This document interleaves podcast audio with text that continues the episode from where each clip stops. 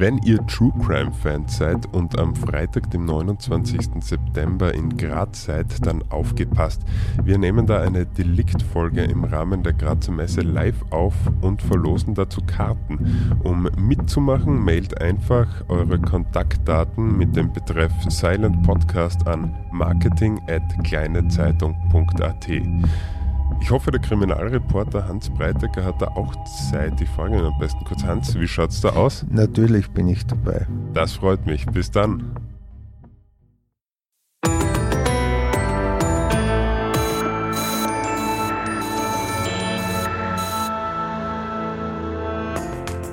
Hallo ihr Lieben, herzlich willkommen bei Fair und Female, dem Gesellschaftspodcast der kleinen Zeitung. Mein Name ist Barbara Haas, ich bin Journalistin und hoste diesen Podcast und heute möchte ich mich verletzlich machen, auch wenn das vielleicht gar nicht so attraktiv klingt, aber es geht heute um Philosophie und es geht um die große Frage, warum der Mensch sich einfach total überschätzt und ob uns vielleicht das Eingeständnis von Verletzlichkeit da helfen könnte, ein komplett neues Menschenbild zu bauen. Und das kann ich natürlich nicht alleine, selbst wenn ich das wollte. Deswegen freue ich mich sehr, dass sie heute schon zum zweiten Mal zu Gast ist. Herzlich willkommen, Philosophin und Autorin Lisian. Hallo, danke für die Einladung. Liebe Liz, dein aktueller Essay heißt Der überschätzte Mensch. Und wenn man sich so die Welt so ansieht, dann denkt man sich, ja klar, der überschätzte Mensch, weil man muss schon offensichtlich sehr von sich überzeugt sein und sich überschätzen, wenn man den Ast, auf dem man sitzt, einfach so hm, konsequent kaputt macht, nämlich die Natur und die ganze Existenzgrundlage. Vielleicht zum Anfang, woher denkst du, kommt denn diese akute narzisstische Selbstüberschätzung von uns Menschen? Also ich glaube, die ist gar nicht so akut, sondern hat eine sehr, sehr lange Geschichte, auch kulturelle Geschichte. Wir haben so erste Konzepte von menschlicher Selbstüberschätzung und jetzt rede ich gar nicht nur vom Individuum, sondern überhaupt von einer menschlichen Spezies, ja schon in der Bibel. Da gibt es dann auch einige sehr interessante äh, Vorfälle, vor allem was die Übersetzungen angeht. Die meisten kennen das berühmte Macht euch die Erde untertan. Wenn man sich genau anschaut, wie das zu übersetzen wäre, dann wäre das sorgt und kümmert euch um die Erde. Wir sehen aber schon den Bedeutungsschwenk oder den Unterschied zwischen den beiden Übersetzungsvarianten und aber auch, was diese Interpretation für Folgen gehabt hat, nämlich auch im Selbstbild.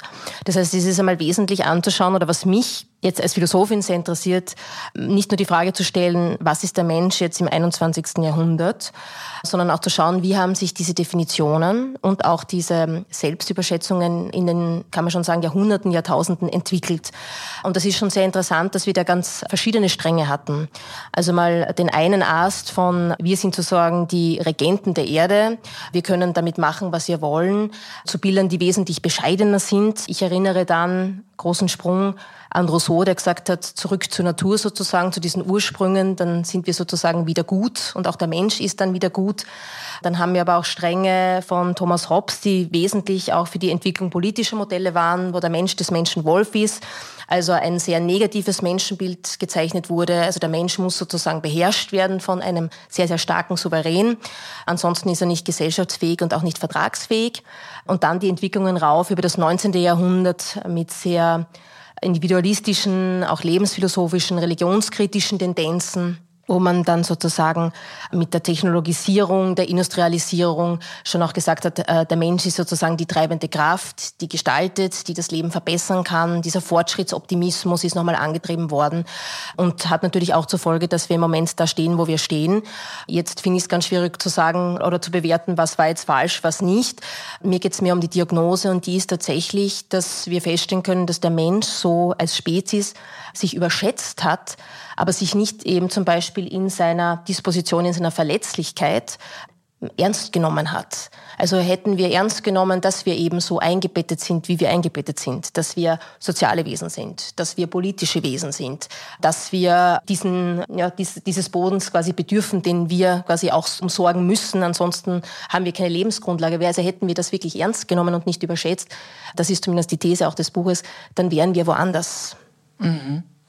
Ja, das ist ganz interessant, dass das halt sozusagen eben nicht erst seit ein paar Jahrzehnten ist, sondern wirklich in der Menschheitsgeschichte verankert ist. Und ich denke mir ja immer auch, ja, natürlich ist sozusagen dieser Fortschritt, diese Fortschrittsidee und dieses Entwickeln und Gestalten und äh, vielleicht haben wir deswegen auch ein Bewusstsein, damit wir ähm, damit auch arbeiten können, dass das halt eben auch da ist. Aber ich finde das auch ganz spannend, dass du das mit der Bibel gesagt hast, weil die Religionen sind ein, auch ein beherrschendes Narrativ seit vielen tausend Jahren und das ist natürlich auch eine super Idee, wenn man sagt, ja, aber ich bin ja als Mensch an der Spitze von dieser ganzen Pyramide. Und es macht ja auch Sinn. Also ich, das, das Letzte, was ich möchte, ist auch nur irgendwie den Anschein erwecken. Ich glaube, da gibt es so dieses diesen, diesen goldenen Ursprung, ja, und, und da war das gut, ganz im Gegenteil. Also wenn man sich überlegt, wie Lebensbedingungen, äh, und da können wir ja alle nur spekulieren, aber vor tausenden Jahren war, da würde ich sagen, ich möchte nicht in dieser Zeit leben, ja. Also die, die Eingriffe auch oder überhaupt dieses Bewusstsein zu sagen, man kann Umwelt gestalten, man kann das Soziale gestalten, man kann Gruppenleben verändern etc. Das sind ja durchaus Sachen, die keiner, glaube ich, von uns wirklich missen möchte. Und da geht es nicht nur um heißes Wasser, da geht es auch darum, dass es überhaupt ärztliche Eingriffe gibt, dass es die Überlegung gibt, soziales Leben zu regeln, dass es sich lohnt, für Gerechtigkeit zu kämpfen etc. Also all das sind Dinge, die kann, glaube ich, nicht wirklich irgendjemand auf die, glaube ich, will niemand verzichten von uns. Ja. Die Frage ist allerdings, wie würde es anders ausschauen, wenn wir von diesem Überschätzungsdispositiv, also wir sind jetzt sozusagen die Krone der Schöpfung, das wissen wir jetzt eh schon, dass es nicht stimmt. Das wackelt ja schon seit einigen mhm. Jahrzehnten. Das Spannende ist aber, dass er sich sehr beharrlich hält, auch nochmal diese, diese Hoffnung auf, es gibt dann diese eine technische Lösung und wir können so weitermachen. Plus der Punkt, wir ignorieren sozusagen, dass der, der Rest der Welt, der nicht so bevorzugt gelebt hat wie wir bis jetzt, ja eh auch so weitermachen wird wird oder vielleicht auch ein bisschen aufholen darf. Ja? Also wir haben ja ganz, ganz viele blinde Flecken auch in unserem Menschenbild. Ich erinnere nur daran, dass über Jahrhunderte dieses dominante europäische Menschheitsbild vorgeherrscht hat. Da gibt es auch noch ganz andere. Das heißt, wir sind auch hier nicht ausgewogen, sondern laufen auch hat mit Politik zu tun, hat mit Machtsystemen zu tun, einzelnen äh, Menschheits- und Menschheitsüberschätzungsvorstellungen nach. Ja. Man könnte jetzt auch sagen, die, die europäischen Vorstellungen, gerade wo auch der Mann so stark im Zentrum ist, nicht nur hier, aber auch, ist ja auch sehr fraglich geworden in den letzten Jahrzehnten. Aber wenn man sich das jetzt anschaut auf die wirklich große Zeitspanne der Menschheitsgeschichte, jetzt sind es dann doch schon einige tausende Jahre, sind die Entwicklungen ja vielleicht auch verständlich langsam. Jetzt würde ich sagen, ja, im Anblick der Geschichte durchaus verständlich, dass wir hinterherhinken. Unser Problem ist jetzt eher, dass die Zeit knapp wird, um sozusagen Maßnahmen zu setzen, dass sich das mhm. vielleicht ökologisch für mehr Menschen ausgeht als für ein paar in bevorzugten Lagen oder die sie sich richten können. Ja, ich bleibe noch einen Moment in dieser Selbstüberschätzung und aber gehe jetzt in die Gegenwart. Ich habe von dem Kultursoziologen Harald Welzer unlängst ein Buch gelesen, das heißt Zeitenende. Also es klingt jetzt eh schon sehr dystopisch, ist vielleicht auch so gemeint. Und jedenfalls spricht er von the stupid age, in dem wir jetzt gerade leben. Und er argumentiert so, sollte es in Zukunft irgendwann in ein paar Generationen noch Historiker und Historikerinnen geben, dann werden sie auf diese Zeit zurückblicken und sich genau das denken, wie verrückt waren die eigentlich und begründet es damit, also Welzer jetzt, dass es noch nie so viel verfügbares Wissen gab wie heute und dass es so unfassbar schlecht eingesetzt wird. Und, und da würde mich jetzt sozusagen auch noch deine, deine Einschätzung dazu, also bei allem eingebettet in das große Ganze und in die Historie der Menschheit. Aber würdest du das unterstreichen? Leben wir in einem Stupid Age? Naja, also jetzt, ich, also ich verstehe die Formulierung, ich würde sagen, wenn man so die aktuellen Dinge beobachtet, fühlt man sich auch wohl damit, ja, oder habe so das Gefühl einer Erleichterung, jemand spricht das aus, was sich so alle irgendwie denken, aber so einfach ist es natürlich nicht, ja. Also Punkt eins, und das war mir auch sehr wichtig, diese gesamte Geschichte fassen zu können, ist einmal vollkommen unmöglich, dieses Unterfangen das, das kann man quasi eigentlich jetzt wissenschaftlich gesehen vergessen. Da würde man einfach zu stark vereinfachen. Einzelne Stränge rauszunehmen, finde ich, finde ich schon sehr sinnvoll und auch mal zu schauen, gab es überlieferte Ehren, wo es ähnlich abgelaufen ist. Jetzt würde ich sagen, man hätte auch im Zeitalter der Aufklärung sagen können, dass die, die sich beschäftigt haben mit Enzyklopädien, äh, die versucht haben, hier für Verfassungen zu sorgen. Also äh, dieses ganze Revolutionszeitalter könnte man auch sagen, ja, die hätten auf ihre Zeitgenossen geschaut und eigentlich gesagt, na, das ist eigentlich auch ein stupid age, ja, und, und die müssen wir quasi alle auf die Seite des Lichts bringen, ja dass wir jetzt eine Aufarbeitung auch dieser Zeit haben und sagen, na ja, so aufgeklärt war die Zeit nicht. Die hat einige Versuche gestartet, die auch ordentlich fehlgegangen sind oder vielleicht sogar in Katastrophen resultiert haben, die wir jetzt auch zu tragen haben. Da gibt es genug Theoretiker, die da mitgehen würden. Ja? Das heißt, ich finde es ganz, ganz schwierig, aus unserer jetzigen Zeit heraus zu sagen, wie man uns mal beurteilen wird. Das ist ein bisschen ähnlich wie dieser Versuch, die, die eine neue Aufklärung jetzt auszurufen, wenn man das einfach immer nur im, im Rückblick feststellen kann. Ist es gelungen? Was waren die Bestrebungen? Gab es da wirklich Elemente, die dazu beigetragen haben oder nicht? Also ich werde auch sehr vorsichtig zu sagen, ja, wir sind jetzt gerade in einem Aufklärungszeitalter und man wird uns dann so nennen. Also wie gesagt, das, das ist ganz schön, das hätte man, glaube ich, ganz gerne, dass man so titulieren können, aber das wird geschichtlich betrachtet erst immer weit im Nachhinein getroffen. Ja, wir haben noch immer keine, beispielsweise nur um ein Beispiel zu sagen, wir haben noch immer eine sehr lose Bezeichnung für Mittelalter die überhaupt nicht zutreffend ist, die da irgendwie so die, die fast schon Dark Ages in der europäischen Geschichte bezeichnet, wo jetzt viele Historiker, Historikerinnen sagen, na ja, eigentlich stimmt das so nicht. Von wegen Dark Ages, man müsste das viel differenzierter einteilen, man müsste die Neuzeit vielleicht sogar noch reinnehmen in diese Zeit und eine ganz, einen ganz neuen Begriff finden dafür. Also was ich damit sagen will, ist, das ist gar nicht so einfach, auch im Nachhinein zu klassifizieren, was macht jetzt ein Zeitalter aus und inwiefern kann man da sagen, das ist jetzt eher dieses Stupid Age, wo alle mit dem Wissen nicht umgehen konnten oder eher religiös waren. Also das ist, das ist ganz schwierig. Aber ich verstehe, dass im Angesicht der Tatsachen es sehr nahe liegt, als Zeitgenosse jetzt zu dieser Einschätzung zu kommen. Ja, ich verstehe das auch und deswegen ist es mir ja wohl irgendwie auch erinnerlich geblieben. Ich denke mir halt nur, äh, dass was du jetzt mit der Aufklärung gesagt hast, ja, natürlich würden wir uns wünschen, dass andere über uns sagen, wir waren in der neuen Aufklärung, weil das klingt halt natürlich auch sehr viel konstruktiver und, und ähm, sozusagen weltzugewandter als das dystopische. Wir waren halt einfach doof und haben es nicht auf die Reihe bekommen. Aber für die Diskussion finde ich es wiederum nicht hilfreich ehrlich gesagt, weil damit kann man ja dann sagen, dann lassen wir. Also das ist so ein bisschen dieser Fatalismus, der da ein bisschen mitschwingt, finde ich. Na, würde ich, würde ich gar nicht sagen. Ich glaube, es, es hilft auch ein bisschen, und das ist jetzt kein Aufruf, nichts zu tun oder zu sagen, es passt schon so, ganz im Gegenteil.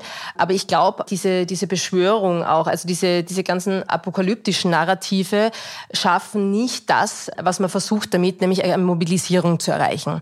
Und wenn man sich so dieses, dieses klassische Apokalyptische apokalyptische Profil hat, das jetzt bei uns vielleicht gar nicht so religiös eingebettet ist. Sie ist ganz stark in den Klimabewegungen drinnen, wenn es um Veganismus geht etc.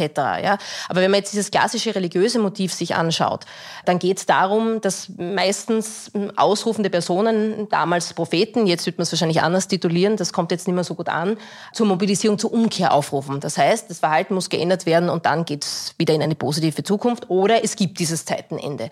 Und die Frage ist also, was würde eigentlich dieses Zeitenende für uns jetzt bedeuten?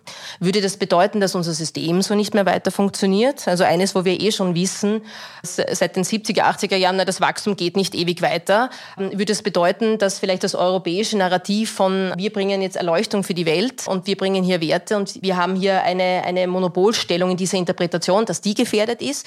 Heißt das, dass es diese Aufteilung von USA und Russland so nicht mehr gibt, dass es jetzt plötzlich multipolar wird? Also mit was haben wir es dazu, was, was beschreibt dieses Zeitenende? Oder oder spielt sich auch wieder in den Kämpfen um Digitalisierung und analogem Leben? Ist hier ein Zeitenende gemeint, mhm. eine, eine Umkehr gemeint? Oder geht es noch tiefer runter auf die individuelle Ebene, dass wir uns tatsächlich als verletzliche Wesen sehen, die also sozusagen nicht mehr sich in diese Illusion wiegen können, dass die Technik alles für sie richtet und die wahrnehmen müssen, dass sie eben ja ganz simpel auch auf den Boden angewiesen sind und auf die Nahrung und die Lebensbedingungen, auf die Luft etc. und dass es sozusagen nicht in diesem Planeten B gibt und auch nicht diese Vision noch gibt, man könnte halt einfach auf den Mars auswandern, wie es sehr viele Posthumanisten, Posthumanistinnen äh, framen, ja, gerade auch im Silicon Valley, ja, also sehr, sehr reale Vorstellungen, wie man denn auch solchen apokalyptischen Vorstellungen entgegen könnte, ja. Also deshalb sage ich, diese Zeitenwende ist groß, es ist sehr emotionalisierend, aber die Frage ist tatsächlich, was bedeutet das für uns jetzt konkret? Ja, also was macht das mit uns? Auf welcher Ebene haben wir es eigentlich damit zu tun? Also und da würde ich jetzt auch die Aufgabe von Philosophie sehen, zu sagen, okay, brechen wir es runter. Das ist kein Aufruf zu sagen, jetzt schauen wir es uns mal an und tun nicht, sondern es ist, schauen wir es uns kurz an, von was reden wir und wo können wir aktiv sozusagen noch etwas tun und beitragen. Dann schauen wir es uns kurz an, blicken wir nochmal auf den Menschen. Und du hast in deinem Essay ein Kapitel, das äh, heißt Essen. Und das Essen bezieht sich erst in, in, weiterer Folge darauf, was, was wir mit Essen, du hast schon Veganismus angesprochen, also wie wir damit umgehen, aber es bezieht sich in erster Linie mal darauf, dass der Mensch ein Tier ist, das bloß nicht gegessen wird. Wenn ich das richtig verstehe. Aber genau, aber ich habe es ja vielleicht auch nicht ganz. Es war ein, ein für mich nicht ganz leichtes Kapitel, um es irgendwie quasi geistig durchzusteigen. Äh, vielleicht kannst du das mal ein bisschen erläutern. Äh, wir essen uns nicht gegenseitig, also wir sind keine Kannibalen und wenn es doch so ist, dann ist es meistens eine spektakuläre Gerichtsgeschichte. Aber für gewöhnlich machen wir das nicht. Aber wir essen andere Tiere, außer die, die wir lieb haben, also Katzen und Hunde. Also was meinst du mit dem, mit dem Gedanken, der Mensch ist ein Tier? Ja, also ich glaube, einer der großen Punkte, und ich, ich habe es ja auch wirklich versucht, genauso zu formulieren, wie ich es gedacht habe, und war dann so, ist das jetzt so provokativ oder nicht, aber es ist genauso provokativ. Was meine ich damit? Der Punkt ist, dass wir jetzt als Lebewesen genauso in dieser Fleischlichkeit verwurzelt sind. Das heißt, in einer Situation, wo wir uns äh, in irgendeine fiktive Naturromantik retten, die Situation plötzlich ganz, sich ganz völlig anders gestaltet. Ja? Also wir sind dann nicht mehr sozusagen diese, diese Beherrscher von einem Lebensraum, sondern Teil dieses Lebensraums. Und Teil dieses Lebensraums zu sein, heißt nicht nur jetzt Waffen zu haben, ja, könnte sein, um sich zu wehren, zu verteidigen, sondern auch auf diese, diese eigene Fleischlichkeit zurückgeworfen zu sein. Und dieses Narrativ von der Mensch beherrscht also die Natur, er herrscht über die Tiere, hört sich ganz schnell auf in einer Situation, wo man beispielsweise den Naturgewalten ausgeliefert ist. Das weiß jeder, der schon mal in einem Katastrophenszenario war. Wir haben das mit Überflutungen gesehen. Das wissen in Europa vielleicht weniger, aber wissen Menschen auf anderen Kontinenten dauernd, wenn sie nicht nur den Moskitos, die Malaria übertragen, ausgesetzt sind, sondern im Busch oder in Naturgegenden leben, leben müssen oder einfach leben, wo sie auch Tieren ausgesetzt wird, also Raubtieren ausgesetzt sind. Also plötzlich kommt diese Übersteigerung von der Mensch ist etwas ganz Besonderes, das ist ein Wert an sich, nochmal eine ganz andere Dynamik, wenn man sich in dieser Natur verorten muss oder sich in dieser Natur verortet. Und ich glaube, und das ist jetzt nicht als als Totschlag-Argument gemeint, dass nichts am Menschen besonders wäre. Ganz im Gegenteil. Ich glaube auch diese Wahrnehmungsfähigkeit oder auch dieser, dieser, dieser Prozess, sich als etwas zu sehen, was eine Metaebene zur Natur einnehmen kann, einer ist, der uns auf dieses Level gebracht hat, auf dem wir jetzt verhandeln müssen, wie wir überhaupt überleben können im Angesichts der Waffen, der Technologien, die wir haben. Das würde ich jetzt nicht an sich negativ sehen. Aber es ist ein Punkt der Abstrakte, der dazugekommen ist in dem Moment, wo man zurückgeworfen ist auf dieser Ebene, befindet man sich auf der wieder wie auch alle anderen Leben, äh, Lebewesen, nämlich ein fleischliches, verletzliches Wesen zu sein, das auch im Notfall Teil eines Naturzyklus, eines Prozesses ist, wenn nicht Waffen zur Verfügung stehen oder wenn es halt einfach blöd läuft. Und jetzt könnte man sagen, es ist eine banale Idee. Ich glaube aber, dass die Idee, in der ganzen Intensität zu leben, noch mal eine ganz andere ist.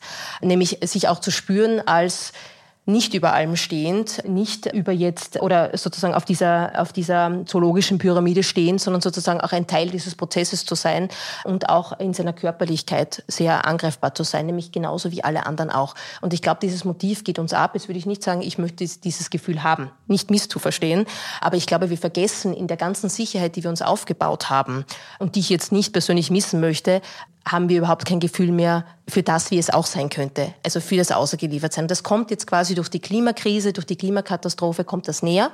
Wir sehen es anhand der Naturkatastrophen. Es kommt aber auch durch Diskussionen über den Wolf näher. Ja? Also in dem Moment, wo andere Tiere in unseren Lebensraum eingreifen. Wobei in dem Kapitel auch nochmal wichtig ist für mich zu sagen, dass auch dieser Begriff Tier sehr problematisch ist. Nämlich mindestens ebenso problematisch wie der Begriff Mensch. Weil was wir alles unter Tier verstehen, ist schon ein ziemlich großer Spielraum. Also da ist jetzt nicht nur das Katzel und das Hundel dabei, sondern da sind eigentlich auch dann die Moskitos dabei und andere Kleinstlebewesen, die wir jetzt nicht unbedingt gerne haben möchten. Ja? Also unter Tier wird so viel gefasst, was wir behandeln unter Tierrechten etc dass auf dann den Ebenen, wenn man es runterbricht und sagt, schauen wir es uns jetzt ethisch, moralisch an, ganz, ganz schwierig wird. Also das bis zum Ende durchzudenken oder auszufeiten. Also das, da gibt es so viele Widersprüche, das ist ein ewiges Kapitel. Ich wollte nur diesen kleinen Zwiespalt mal aufmachen, zu sagen, was macht uns eigentlich besonders und was ist dieser Moment, wo wir auch sagen oder wo unsere Selbstüberschätzung anfängt, wo wir uns quasi drüber stellen und sagen, das betrifft mich nicht mehr. Also diese körperliche Integrität, dieses Fleischliche sozusagen zu schützen. Aber das ist natürlich schon ein spannender Gedanke, weil in dem Moment eben, wenn so wie du jetzt gerade ausgeführt hast, man sagt, okay, das betrifft mich nicht, weil ich bin ja scheinbar irgendeine andere Art äh, Spezies, dann betrifft mich auch, also dann, dann habe ich auch viel weniger Verantwortung, was löst denn mein Handeln bei den anderen aus, weil die sind ja offenbar woanders. Und wenn ich es jetzt richtig verstanden habe, dann ist sozusagen dieses, naja, diese Verbundenheit, weil wir halt hier nicht in einer Blase auf dieser Welt leben, wo die jetzt nur uns betrifft, sondern uns Menschen. Jetzt sage ich halt auch Mensch, mir fällt auch nichts anderes ein. Ich will jetzt nicht Tier sagen.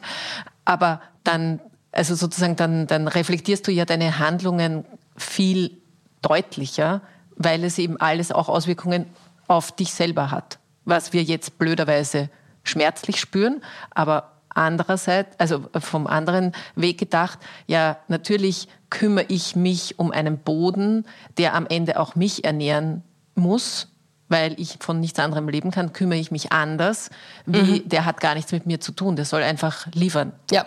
Ich, glaube, äh, um das geht's. Also das Wort Verbundenheit ist ja bei uns sehr positiv konnotiert. Man könnte diese Verbundenheit auch anders ausdrücken, nämlich als Abhängigkeit. Ja, dann, dann kommen wir ein bisschen vielleicht von dieser mhm. Naturromantik weg, von dem wir sind alle mit allem verbunden. Also okay. ich fühle mich jetzt mit Moskitos nicht sehr verbunden. Ja, also ich bin froh, wenn sie nicht sind, mich nicht stechen, nicht, nicht anstecken, wenn ich im Ausland bin, ja, äh, mit irgendwelchen Krankheiten. Aber worauf ich hinaus will, ist dieser Punkt dieser Abhängigkeit. Und selbst wenn ich jetzt sage, für mich ist das Individuum, ist das jetzt störend, kann ich nicht einfach sagen, ja, okay, diese Spezies möchte ich ich jetzt nicht, weil die stört mich, weil die natürlich in diesen ganzen Komplexen, das eigentlich für uns als Menschen trotz allem Wissens schwer zu durchschauen ist, wo auch die Umweltwissenschaftler sagen, na wir wissen nicht genau, was dieses Artensterben dort und da äh, bewirkt. Wir kennen noch nicht einmal ansatzweise alle Arten, die überhaupt da sind. Wir wissen überhaupt nicht, was für Schäden wir gerade auslösen oder was das Aussterben einer Spezies überhaupt jetzt da irgendwie oder einer Art jetzt irgendwie bewirkt. Und ich, ich, ich glaube aber, da eine gewisse Sensibilität zu entwickeln, ist nicht eine Sache von, Tierfreund sein oder, oder Naturverbundenheit haben, sondern tatsächlich eine Frage des Überlebens, nämlich der Spezies.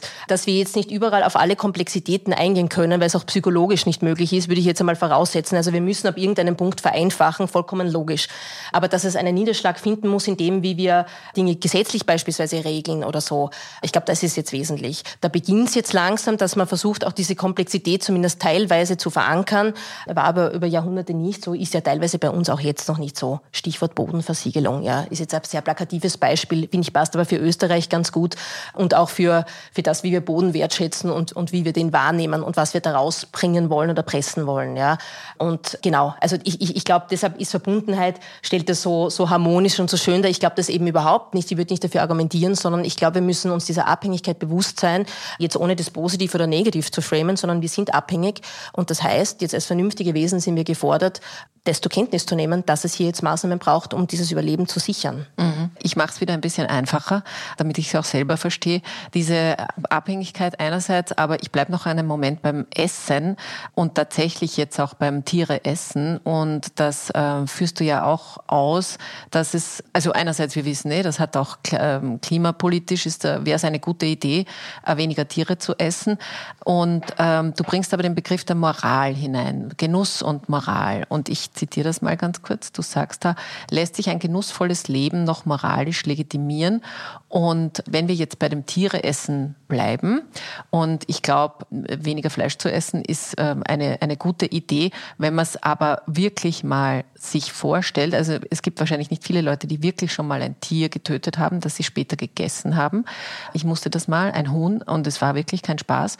Also weniger Tiere zu essen und damit eine Entscheidung zu treffen, die auch für das große Ganze, für diese Abhängigkeit was Gutes bedeutet, ist ja eigentlich, das steht ja nicht im Gegensatz zu Genuss. Aber wo kommt diese moralische Ebene her, die du damit da meinst? Also ich glaube, die moralische Ebene ist jetzt ein Zusatz auch unserer Debatten und unserer Zeit. Ich würde überhaupt keinen Widerspruch sehen. Es gibt äh, in der äh, Antike äh, auch in Konzepten von, von Epikur etc., in diesen ganzen hedonistischen Schulen genug, die dafür argumentieren würden, dass Genuss und gutes Leben sozusagen für alle oder für den größten Teil Hand in Hand gehen, weil die Vorstellung schon irrig wäre, zu sagen, ich kann etwas genießen, wenn etwas anderes leidet oder wenn ich damit den Boden kaputt mache oder jemand anderen ausbeute.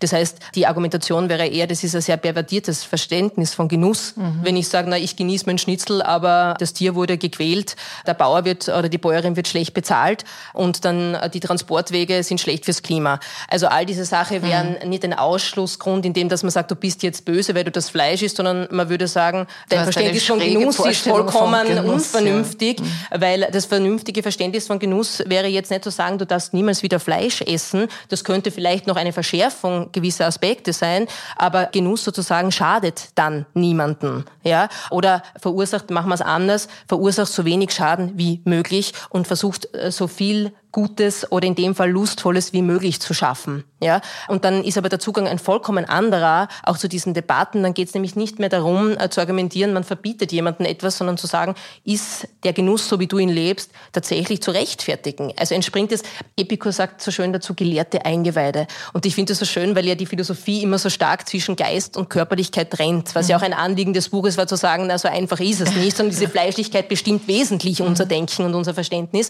Und zu sagen, okay, Genuss darf absolut sein und Genuss würde eigentlich sogar, also richtiger Genuss würde sogar dazu führen, dass wir ein gutes Leben haben und das würde sogar all diese Anliegen in Ökologie etc. fördern. Und dann kämen wir endlich von dieser leidigen Verzichtdebatte weg, die dann immer gerade auch vielen Jungen sagt, es geht euch nur um Asketismus und wir wollen nicht verzichten, sondern wir sagen, nein, es geht genau um auch eine Steigerung des Genusses, weil die Vorstellung von Genuss, die ihr habt, also jetzt beispielsweise sieben Tage lang Schnitzel zu essen, aber eben in eigentlich schlechter Qualität, schlecht für den Körper, schlecht auch für das Kollektiv. Das kann doch nicht wirklich Genuss sein.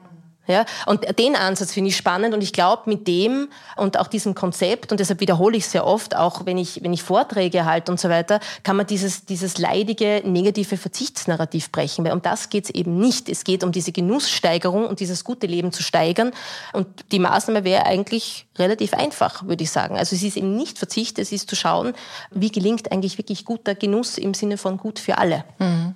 Und du meinst mit der, eben mit der moralischen Ebene, dass sie im Diskurs einfach eine, eine so große Bedeutung einnimmt und Genau, dass es polarisiert Identität schafft. Also ja. in dem Moment, wo da wirklich Identität geschafft wird, also ich, ich, man kann, es gibt ja auch wirklich einige Diskurse und, und Studien und Forschungen darüber, die dann sagen, es hat schon pseudoreligiöse Auswüchse, es ist schon eine Art von auch Bekenntnis zu einer Gemeinschaft, die gewisse Grundregeln verfolgt. Ich meine, es gab auch schon äh, im Hinduismus den Scheinismus, äh, wo Tiere töten äh, in jeglicher Art und Weise verboten ist. Ja? Also jetzt nicht nur zum Fleischkonsum nicht, sondern überhaupt kein Tier irgendwie verletzt werden kann. Das betrifft sogar dann Insekten. Also man, das ist ja auch wieder nichts Neues. Dass sich mhm. das jetzt wiederfindet in den Diskursen und dann auch noch mit Weltrettung und apokalyptischen Vorstellungen zusammenhängt, ist jetzt eigentlich relativ low. Also es ergibt sich für mich, mhm. lässt sich das sehr, sehr gut argumentieren. Aber problematisch ist es halt, wenn es darum geht, ein großes Kollektiv zu mobilisieren und auch zu Verhaltensänderungen zu bewegen oder überhaupt zur Reflexion zu bewegen, wenn es so stark identitätspolitisch aufgeladen ist und wenn dann halt eine Gruppe mit dem Zeigefinger kommt, wird es natürlich schwierig. Mhm. Dass die Gruppe gute Gründe hat, zu sagen,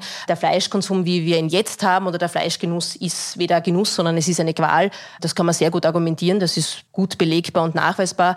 Die Frage ist, wie gesagt, eher, ist es psychologisch nachvollziehbar, steigen Menschen darauf ein oder nicht? Also will ich wirklich eine Mobilisierung schaffen oder mhm. reicht es mir zu sagen, die anderen sind die Bösen? Also ich finde, das ist so das, was man, ja. was man im, im Kopf haben sollte. Ja, aber was ich schön finde, jetzt auch, was du gesagt hast, dass man den Genuss irgendwie eben anders framet. Und, und das ist ja, ist ja bestechend klar, kann man sich ja schwer entziehen der Argumentation, dass man ja natürlich das, was man selber als Genuss versteht, ja nicht gleichzeitig mit einem Schaden für andere einhergehen kann. Das Eigentlich ja. ja. Also da sind wir aber wieder bei dem interessanten Verständnis, das wir auch hatten. Da sind wir wieder bei der Selbstüberschätzung da. Ja. Also wenn ich jetzt ernst nehme, dass, dass, dass wir alle so gebaut sind, wie, oder ja, oder, oder ich will jetzt nicht konstruiert sagen, weil das würde so einen, einen Schöpfer unterstellen. Ja. Kann sein, muss sein, muss nicht sein, will ich gar nicht argumentieren. Aber wenn man auf das Rücksicht nimmt und nicht auf die Selbstüberschätzung, ich nehme jetzt mehr, weil ich kann jetzt, ich kann mhm. mir das leisten oder ich gehe da jetzt über Leichen, weil da kriege ich mehr raus. Ja, ich will meinen Profit steigen. Also wenn, wenn ich all diese selbstüberschätzenden Konzepte mal hintanstelle, äh, glaube ich, dass ich, die, wie gesagt, dieses vernünftige Konzept, auch dieses wirklich zu steigenden Genusses, von dem alle was haben, eigentlich sehr gut sogar in unserer Zeit verkaufen ließe, glaube ich, unter mhm. Anführungszeichen jetzt verkaufen, aber zumindest sehr gut argumentieren passieren ließe. Ich glaube, was vielleicht in, in unser aller durchsozialisierten Köpfen halt auch steckt, ist, dass Genuss auch immer irgendwie was von mehr, mehr von etwas. Also das äh, und dieses Mehr von etwas, ähm, da komme ich jetzt wieder ein bisschen auf unser Stupid Age, obwohl ich will den Begriff gar nicht so oft verwenden, zurück, dass das Schlamassel, in dem wir halt jetzt alle stecken, von der Idee geprägt ist, dass man immer mehr nehmen mhm. kann. Und jetzt könnte man sagen, äh, eben, du hast eh schon auch erwähnt, seit dem Club of Rome, also seit den 70er Jahren, wissen wir eigentlich, dass man, dass man auf einem begrenzten Planeten nicht unbegrenzt äh, wachsen kann. Und wir sind ja deswegen auch nicht vier Meter, sondern höchstens zwei, weil das mit vier Metern äh, geht sich halt das auch in einem Körper nicht aus. Und das hat, da, da haben wir aber keinen Einfluss, deswegen bleiben wir bei zwei Metern. Und das andere machen wir halt. Und jetzt könnte man sagen, ja, okay, gut, äh, das haben wir jetzt einfach ignoriert oder es haben Generationen vor uns ignoriert, die auch Gutes geschaffen haben, weil der äh, unser Lebensstandard, das, was wir jetzt ein, eine ähm, zivilisierte, gute Welt nennen, wo wir jetzt hier da auch sitzen und uns geht's ja gut, das ist ja auch ein bisschen dem geschuldet, dass man vielleicht sich gedacht hat, okay, gut, aber das ist eh noch nicht so nah, also aus den 70er Jahren gedacht und ein bisschen können wir noch und dann können wir noch ein bisschen und jedenfalls, na gut, und jetzt ist recht dringend und ich glaube, das ist auch verständlich, dass man jetzt sagt, okay, dieses 5 vor 12 oder wie auch immer und andererseits denke ich mir, wenn die Apokalypse immer so um die Ecke schaut und die Dystopien mich umhüllen, dann beginne mhm. ich meinen Status quo als sehr ja. attraktiv einzuordnen. Und dann habe ich irgendwie ein bisschen das Gefühl, ich muss ihn auch noch halten. Also kann weniger schnell handeln. Ja. Und jetzt kommst du mit einer guten neuen Erzählung, wie man aus diesem Handeln, eben du hast eh gesagt, keine Verzichtsdebatte, aber wie man das auch attraktiv machen kann. So wie beim Genuss. Das war jetzt für mich schon total schlüssig. Na, das Interessante ist ja, dass uns überhaupt diese andere Vision fehlt. Also ich gebe dir vollkommen recht, äh, im Angesicht der Apokalypse denkt man sich, so schlecht ist es gar nicht. Und jetzt würde ich gar nicht sagen, weil wir jetzt geredet haben, ja, und wir, wir alle haben das ignoriert.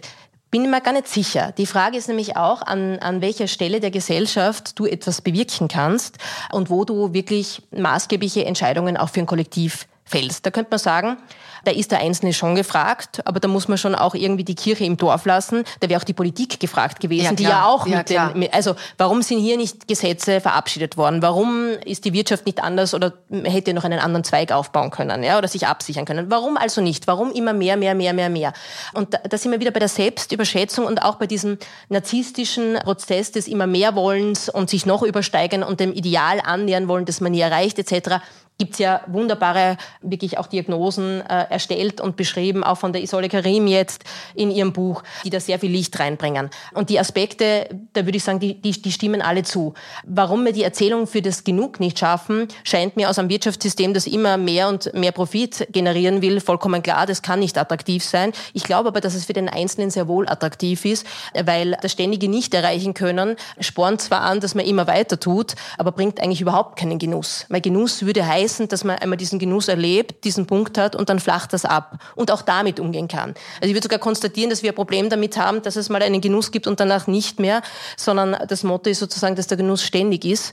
Und das ist ein bisschen, ein bisschen absurd, weil genauso wie ein Schmerz auch irgendwann anhört, kann auch Lust nicht unendlich sein. Ja? Das heißt, wir haben Lustphasen und dann flaut die ab. Und ich habe irgendwie das Gefühl, dass aber diese allgemeine äh, Erzählung auch natürlich durch die Medien getriggert, auch in den sozialen Medien, wie sie designt sind, die sind ja psychologisch hervorragend gemacht. Ja? Mhm. Also top designt äh, aus der Hölle, ja. Also wirklich genau abgepunkt mit den Belohnungspunkten, die triggern uns, ja. Da geht's nicht drum, dass wir diese Befriedigung haben, sondern die ist nur so kurz und dann wollen wir mehr. Also das heißt, wir sind auf der einen Seite, ja, könnte man sagen, warum wollen wir immer mehr? Ja, aber wir sind auch dem ausgesetzt, dass uns alles dazu triggert. Die Frage ist eher, wie schaffen wir es jetzt auch als Einzelne oder als Kollektiv darauf auszusteigen, äh, auszusteigen? Und das, glaube ich, ist eher so ein Punkt, der uns extrem schwer fallen wird. Und wo ich vielleicht sage, da wird es wieder so etwas brauchen, was jetzt nicht besonders populär ist, wie, wie Selbstdisziplin oder Selbstbeherrschung. Und ich muss sagen, im Angesicht der Versuchungen, die wir haben, vor allem der digitalen Versuchungen, ist das eine Riesenherausforderung. Also äh, wenn es hier jetzt nicht irgendwie äh, Regularien gibt, die ähm, den Konsum begrenzen, vielleicht Hausordnungen gibt, wo man nicht immer nur online ist, etc., dann wird das, glaube ich, wirklich, wirklich schwer werden. Einfach, weil wir auch sozusagen dann immer in diesem Datennetz drinnen sind und auch ständig sozusagen Teil davon sind und im Austausch stehen. Also diese Räume zu schaffen, wo man sagt, man zieht sich zurück, man kann auch Genuss erfahren, werden ja auch weniger. Ja, also das würde ich sagen, ist vielleicht die große Entwicklung jetzt auch der letzten 10, 15, 20 Jahre, dass diese Räume, auch wo du sagst, du bist wirklich ohne allem, du kannst dich zurückziehen, immer weniger werden. Die Virginia Woolf hat mal so schön über dieses Zimmer für sich allein geschrieben, ein Zimmer, das sie quasi haben will, um nachzudenken, um zu schreiben. Und ich würde das jetzt auch übersetzt auf unsere Zeit sehen, haben wir nicht mehr. Noch weniger, weil in jedem Zimmer dieses Handy ist und dieses Internet ist. Und so gut es ist und so gern ich selber nütze, so gefährlich ist es sozusagen in, dieser, in diesem Mehrnarrativ drinnen zu bleiben.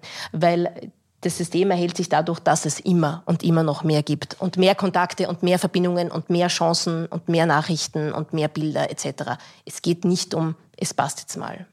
Wir haben niemanden, der das, der das uns noch präsentiert sozusagen oder vorlebt. Ja, da hast du natürlich total recht.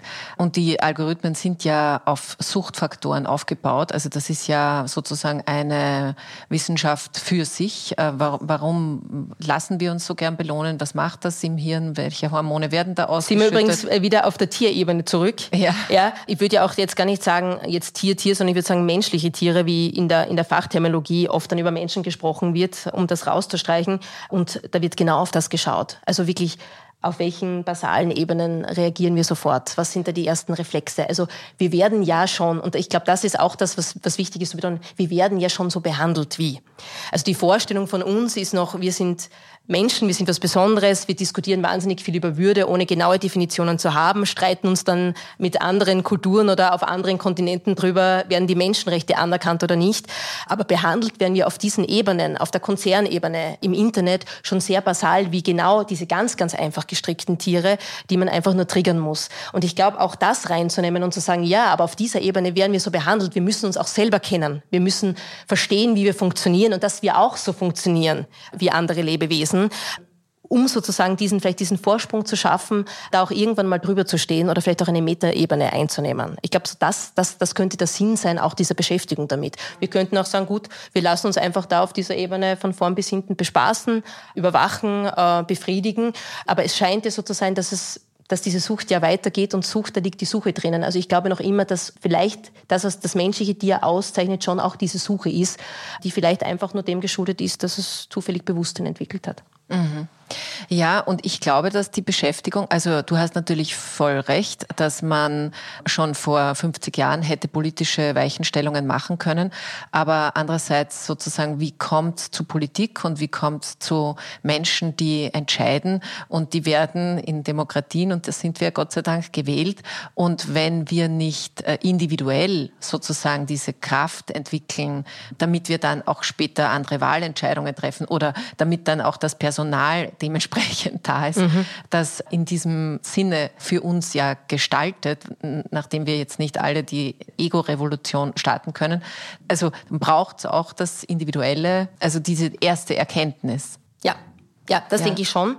Ähm, ähm, also äh, wird, wird auch ähm, merkwürdig sein, wenn, wenn ich jetzt aus der Philosophie komme und sage, die Selbsterkenntnis ist nicht wirklich wichtig. Natürlich hast du nie dieses, dieses absolute Wissen, ja.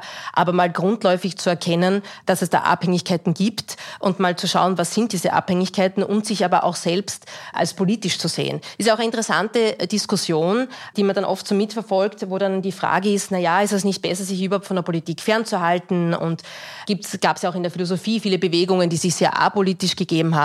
Aber wenn man jetzt so die, die Ursprungsdefinitionen, ja, also auch jetzt aus der athenischen Demokratie sieht, ja, und so Begriffe wie Zoon, Politikon etc. von Aristoteles, das ja jeder irgendwie rauf und runter zitiert, dann ist schon spannend drinnen, dass das nicht eine Sache ist, die wir uns aussuchen, sondern dass wir quasi ähm, als äh, in unserer Gattungsart als staatenbildend angesehen werden. Ja, führe ich auch im Buch kurz an. Das heißt, es ist keine freiwillige Entscheidung, sondern sozusagen unsere Art, wie wir uns organisieren, ist eben nicht alleine. Wir können allein nicht überleben, so wie wir mhm. angelegt sind, auch biologisch, sondern schon in größeren Gruppen, um überleben zu können. Ja, also wir haben dieses staatenbildende Element, diese Vorstellung, ich könnte mich als Individuum zurückziehen und sagen, das geht mich alles nichts an, lässt sich so nicht halten. Ja, und auch hier zu sagen, ja, das zu realisieren, ja, heißt jetzt nicht, dass ich jetzt da die Macht habe, alles rumzureißen, aber mich da als politischer Mächtig wichtig zu sehen oder mich als, als menschliches Tier sozusagen im, im Zug einer Gruppe äh, zu sehen, die auch mitbestimmen kann, die sich auch aktiv einbringen kann. Ich glaube, das wäre wesentlich. Da geht es nicht immer darum,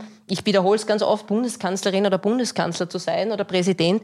Da geht es schon darum, auf ganz kleinen Ebenen sich überhaupt als, als wirkmächtig zu betrachten. Ja? Mhm. Und im Endeffekt sehen wir das ja bei ganz, ganz vielen, nicht nur NGOs, sondern auch bei Bäuerinnen und Bauern beispielsweise, die sich einbringen, die eine andere Landwirtschaft propagieren etc. Gerade auch bei der jüngeren Generation.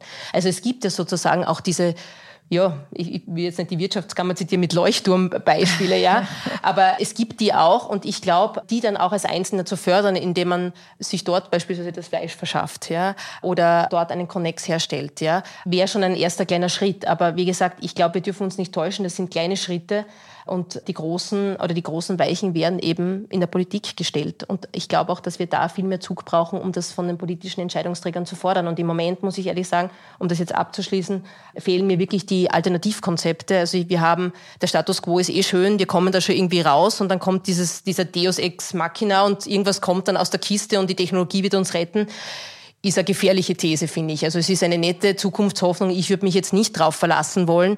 Ich würde mir wünschen, dass es Konzepte gibt, die die Verletzlichkeit, unser aller Verletzlichkeit viel stärker reinnehmen, aber nicht als Schwäche, sondern als Stärke sehen und zu sagen, gut, wir haben das bis jetzt so gemacht, wir haben diese Abhängigkeiten und jetzt schauen wir, dass wir mit diesen Abhängigkeiten so und so umgehen.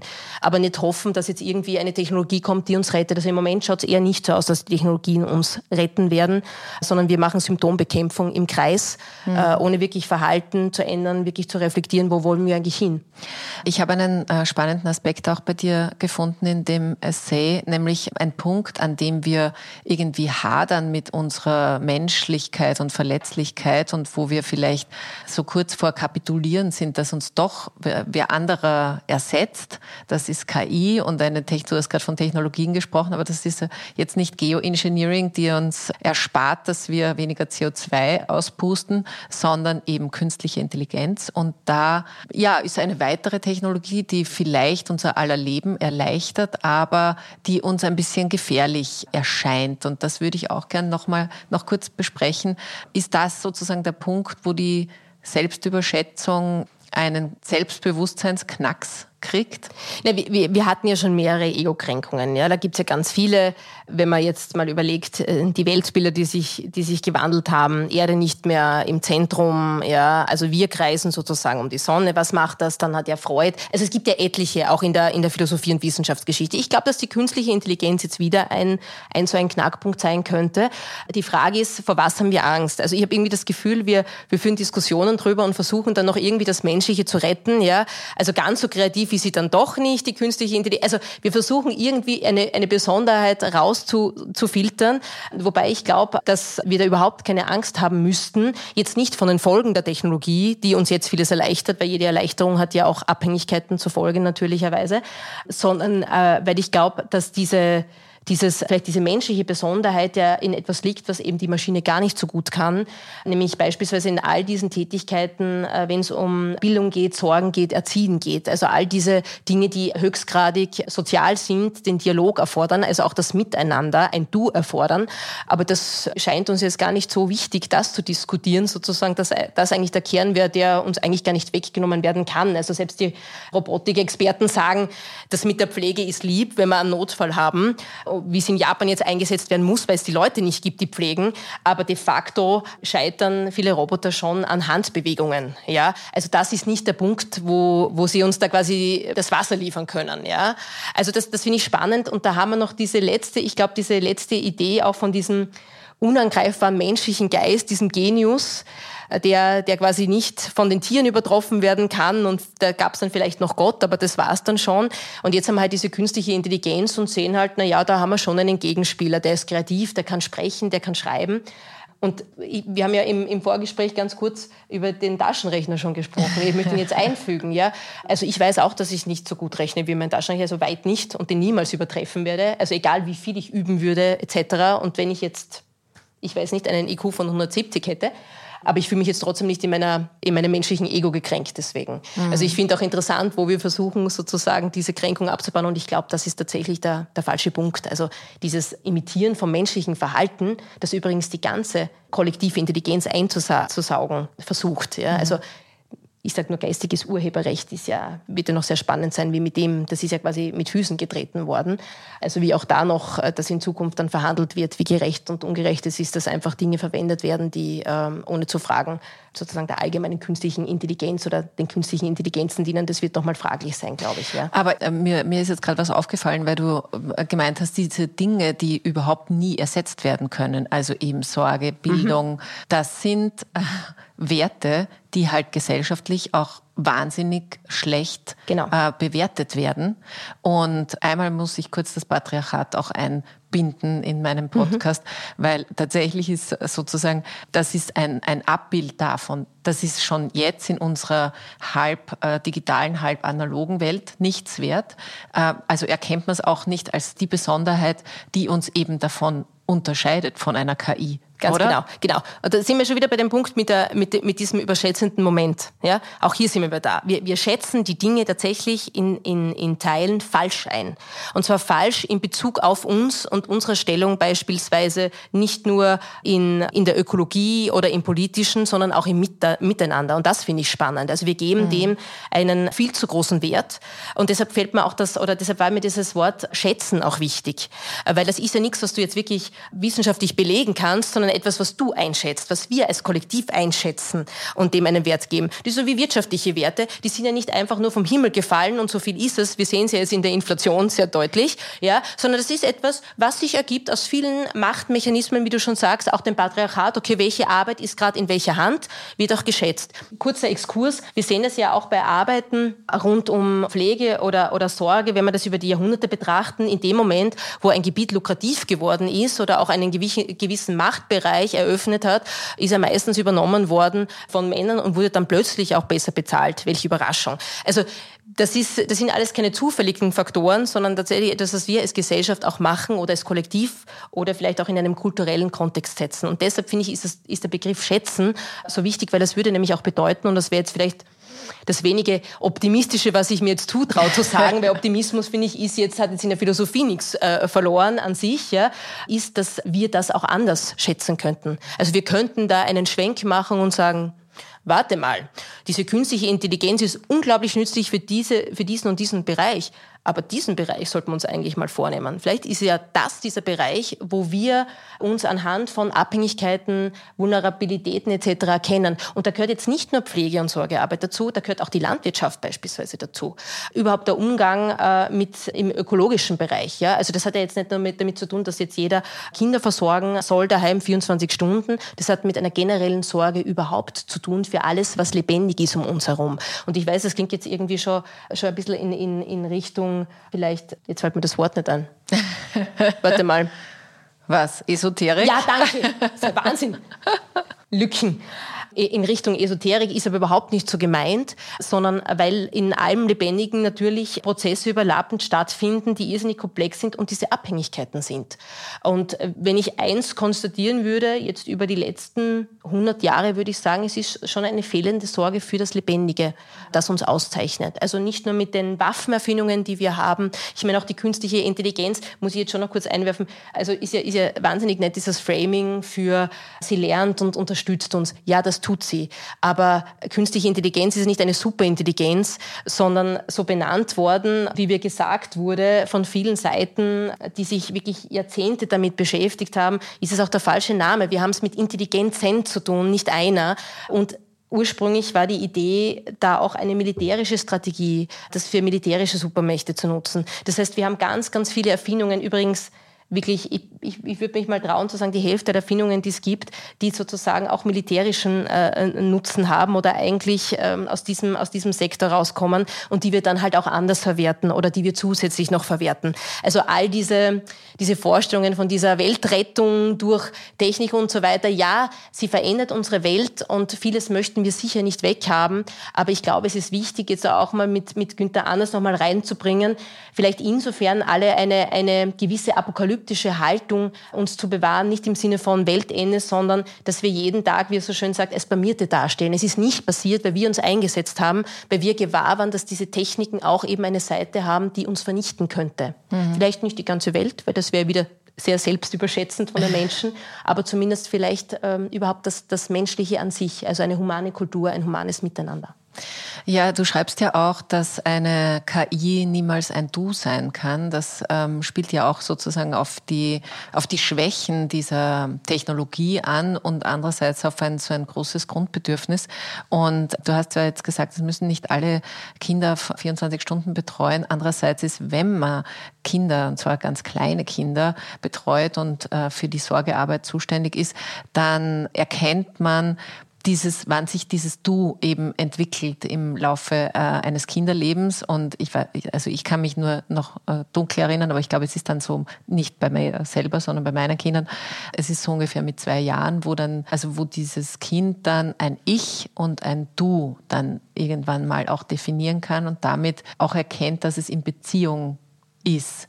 Und dann gibt es ganz viel Erziehungsvorbild und Liebearbeit, um aus diesem ich nicht ein nur ich, ich, ich zu machen, sondern dass das Du eben auch einen Wert hat. Und wenn ich das jetzt mal so raufbrechen kann, du wirst es gleich gut analysieren können, aber äh, kann es nicht einfach irgendwie auch sein, dass wir jetzt so in dieser Selbstüberschätzung als Gesellschaft noch in dieser Ich-Ich-Ich-Phase sind und wir bräuchten ein, ein gutes Angebot, um auch dazu kommen, dass die anderen Dus einfach für uns ein gedeihlicheres Leben ermöglichen? Das sind jetzt mehrere Aspekte drinnen. Also diese, diese Entwicklung, überhaupt auch das Wahrnehmen von, von du und ich, das wirklich jeder ziemlich gut nachvollziehen kann, der Kinder hat, ich eingeschlossen, zeigt uns aber schon was anderes an, nämlich dass auch die Art, wie wir Welt wahrnehmen, unsere Abhängigkeiten annehmen äh, und aber auch mit denen umgehen lernen, auch etwas ist, was wir lernen.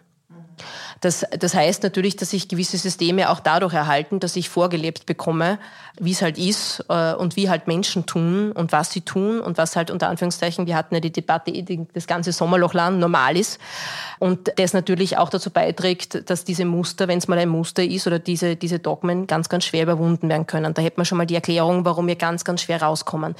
Und zusätzlich, ähm, weil du sagst, sind wir jetzt so ich-ich gefangen ich, ich traue mich nicht zu sagen, dass es diese Ich-Befangenheit nicht auch schon mal in anderen Epochen gab. Ich glaube aber schon, was wir feststellen, ist dadurch, dass diese Suchtanfälligkeit ist oder auch überhaupt dieses Wirtschaftssystem da, davon lebt, dass wir eben so ich-bezogen sind. Jeder in seiner Individualität. Alles muss nochmal individualisiert werden, ja, dieser Hype dass der natürlich äh, insofern nicht das gedeihliche Zusammenleben fördern kann, weil wenn natürlich jeder glaubt, dass seine Meinung äh, ganz, ganz wichtig ist und seine Stimme immer und überall gehört werden muss und er überhaupt zu allem eine Meinung haben muss äh, und sich ganz, ganz individuell überall frei entfalten muss, muss es, muss es irgendwann Probleme geben. Also ist natürlich klar, dass das jetzt für ein Kollektiv schwierig ist. Es funktioniert nur dann, und das ist vielleicht der Punkt, der jetzt darüber hinausführt, vielleicht ein anderes Buch noch wäre, nämlich der Hinweis darauf, das funktioniert in einer Gesellschaft, die atomisiert ist. Das heißt, wo jeder dann allein ist, beispielsweise vor seinem Handy. Dann hast du schon auch eine Ich-Erweiterung. Ich würde gar nicht sagen, es ist kein Du, aber es ist eine Erweiterung deines Ichs. Der Zugang zu den Daten, auch wenn es nur potenziell ist, diese allseits Erreichbarkeit. Man könnte schon sagen, man nimmt gewisse göttliche Eigenschaften an. Ja? Also man könnte prinzipiell immer sofort wissen, nicht nur wie man hinkommt, sondern äh, wie die Person heißt, äh, alles über die Geschichte. Also ist ja wunderbar. Ja? Also es ist total verführerisch, wer will das nicht. Aber es macht etwas mit uns und macht, äh, ich glaube, bis zu einem gewissen Grad auch oder stellt auch das Du in Frage. Ja? Weil ich bin ich mit meiner Erweiterung, so wie es der Musk schon mal so schön formuliert hat, ja, dass das Smartphone wird zum zweiten Gehirn, das aber eben nicht mein Gehirn ist und das ist jetzt das Gefährliche, sind zwar meine Wünsche gespeichert, die Sachen, die mich mal interessiert haben, aber es gibt mir selber auch Vorschläge für Wünsche oder bringt mich in Richtungen. Und das ist jetzt sozusagen diese, diese interessante Geschichte jetzt auch äh, in Zukunft für, für Ethik, Maschinenethik, aber auch für künstliche Intelligenz und Ethik, diese Fragestellungen, inwieweit ist diese Manipulation eine andere als beispielsweise die, die ich habe, wenn ich ein Buch lese. Denn auch hier in der Bildung, die wir so hochhalten, und bitte, ich bin die Erste, die das sehr verteidigen würde, die eigene Beschäftigung damit, findet ja eine Art von Beeinflussung statt. Aber inwiefern sozusagen ist die anders? Sind es die Geschäftsinteressen? Sind es die Machtinteressen? Sind es die Daten, die verwendet werden, die Privatsphäre, die sozusagen unter Beschluss steht? Also es gibt da Unterschiede, aber wir müssen uns auch klar werden, wie wird eigentlich dieses menschliche Tier beeinflusst und von welcher Seite? Mhm. Was macht das für einen Unterschied für uns? Ja, äh, das äh, finde ich alles, alles total spannend und nachvollziehbar und würde einen Aspekt zum Schluss noch mal ganz kurz aufmachen, weil du hast schon gesagt, irgendwie so, das Individuum hat auch selbst Einfluss auf, wie man halt so lebt. Und wenn ich dir jetzt zuhöre und ich ertappe mich ja, wenn ich dir zuhöre, dass äh, es mir ja nicht ganz unähnlich geht, aber ein Kapitel befasst sich auch mit unserem Ende. Wir sind halt sterblich. Also wir sind nicht nur nicht perfekt und wir sind keine KI, sondern wir haben halt auch ein Ende.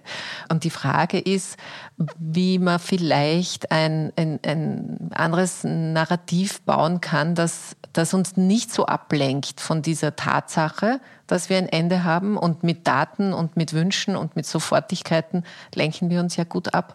Aber ist das so wünschenswert, dass wir unsere Zeit dann bis zum Ende so verbringen? Das frage ich mich jetzt mhm. gerade. Das ist, ein, das ist ein guter Punkt. Und ich, ich fürchte, also das, das entscheidet ein Stück weit auch das Kollektiv und jetzt nicht wir als Einzelne. Natürlich ist diese Beschäftigung, ist auch die Frage, ist jetzt die, die Beschäftigung mit der Vergänglichkeit, mit dem Sterben so lohnenswert? Es ist interessant, dass die Philosophie da verschiedene Ansätze hat und es gibt durchaus auch welche, die sagen, na, man soll sich jetzt nicht so stark auf den Tod richten und die, die sagen, nein, eigentlich ist schon Philosophieren eine Art von Sterben lernen. Das ist jetzt sehr vereinfacht gesagt bei Montaigne, ja, aber die Auseinandersetzung mit der Vergänglichkeit macht etwas mit dir. Also es bringt nicht nur dir eine Erkenntnis, Erkenntnis über deine Stellung, sondern ermöglicht dir, und jetzt kommt es darauf an, in welche Richtung der Philosophie du, äh, du gehst, mehr Genuss, vielleicht auch eine, eine andere Art von Sinn vielleicht auch keinen Sinn und dann musst du hier Ableitungen machen wie im Existenzialismus, also wie verantwortlich bist du für alle. Also es, es lässt sich auf jeden Fall nicht kalt. Und was ich gerade in, in unserer Kultur, und ich habe mich ja wirklich versucht, auf die zu konzentrieren, weil sonst wird es viel zu allgemein und viel zu, zu flapsig, mal zu schauen, dass der Tod ja, der wird schon verdrängt, aber ich finde, was noch viel mehr verdrängt wird, und das finde ich ganz spannend, ist das Sterben. Also wir sind wahnsinnig damit beschäftigt, alles zu optimieren, aber haben eine irrsinnige Leerstelle, die wir überhaupt überhaupt nicht anschauen wollen, nämlich diesen Prozess, der übrigens aber noch ein Prozess des Lebens ist. Ja, also wir, wir haben so gern wie ja und dann stirbt man und dann ist man tot, aber das ist ja meistens nicht so. Also wir haben eigentlich keinen Umgang oder, oder kein Bekenntnis dazu, wie könnte eigentlich gutes Sterben gelingen, sondern dann wären wir eher so, wie sind, was sind das Komisches? Also das ist ja fürchterlich, ja, wer, wer will das schon? Ja, und das, das finde ich wirklich einen spannenden Aspekt, der mich jetzt auch weiter beschäftigen wird für die nächste Arbeit, warum eigentlich das so etwas ist, wo wir uns auch als Kollektiv nicht damit beschäftigen wollen. Also alle scheinen eine Panik davon äh, zu haben oder davor zu haben, die Einrichtungen, die es gibt, sind mäßig ausgestattet, oft sehr motiviert, aber mäßig ausgestattet. Man hat eher den Horror pur, wenn man die Vorstellung hat, man muss dort jemanden besuchen oder man kommt da selber hin. Also wir versuchen alles zu optimieren, aber diesen Bereich, der eigentlich sozusagen unsere Vorstellung vielleicht auch von gutem Leben abschließen könnte, abrunden könnte. Wir hätten so viele Möglichkeiten auch technologisch zur Verfügung, den wollen wir eigentlich gar nicht angehen. Und die Einzelnen, die da jetzt einen Blick drauf haben, und das ist vielleicht noch der wirklich gesellschaftskritische Aspekt oder technologiekritische Aspekt, ist, sind die großen Giganten im Silicon Valley, die sagen, nee, sie wollen den Tod abschaffen, das Alter ist eine Krankheit und am besten wäre, wenn Mind-Uploading gelingt. Die sind natürlich ganz, ganz vage Fantasien, wo man halt forscht, viele Mittel reinsteckt, aber es sind die einzigen wirklichen, wirklichen Versuche im Moment, die auch finanzkräftig ausgestattet sind, die versuchen, dieses Thema zu fassen. Und ansonsten hört man relativ wenig, sondern es ist ein, ein Kapitel, das man sehr, sehr ungern angreift und vielleicht noch ab und zu in Sterbehilfediskussionen streift. Ja. Aber die Befassung oder wirklich eine Kultur zu entwickeln, dass man sagt, das gehört dazu, und wir nehmen das nicht als etwas wahr, was jetzt eine Schande ist oder was man, was man nicht erleben wird, sondern das, das rundet das ab, das haben wir gar nicht. Und da finde ich, ist schon noch ein, ein interessantes Feld, wo, glaube ich, auch Philosophie einiges leisten könnte. Ja, ich hänge jetzt immer noch an deiner Formulierung, das gute Sterben, weil äh, das löst jetzt natürlich ein bisschen was aus. Und ich habe mich noch nie Also ich glaube, ich habe mich schon auch mit dem Sterben, aber er wirklich auch eher mit dem Tod beschäftigt. Also dass es hier eine Phase gibt. So, Lies, aber mit diesem tödlichen Ende will ich dich jetzt nicht entlassen.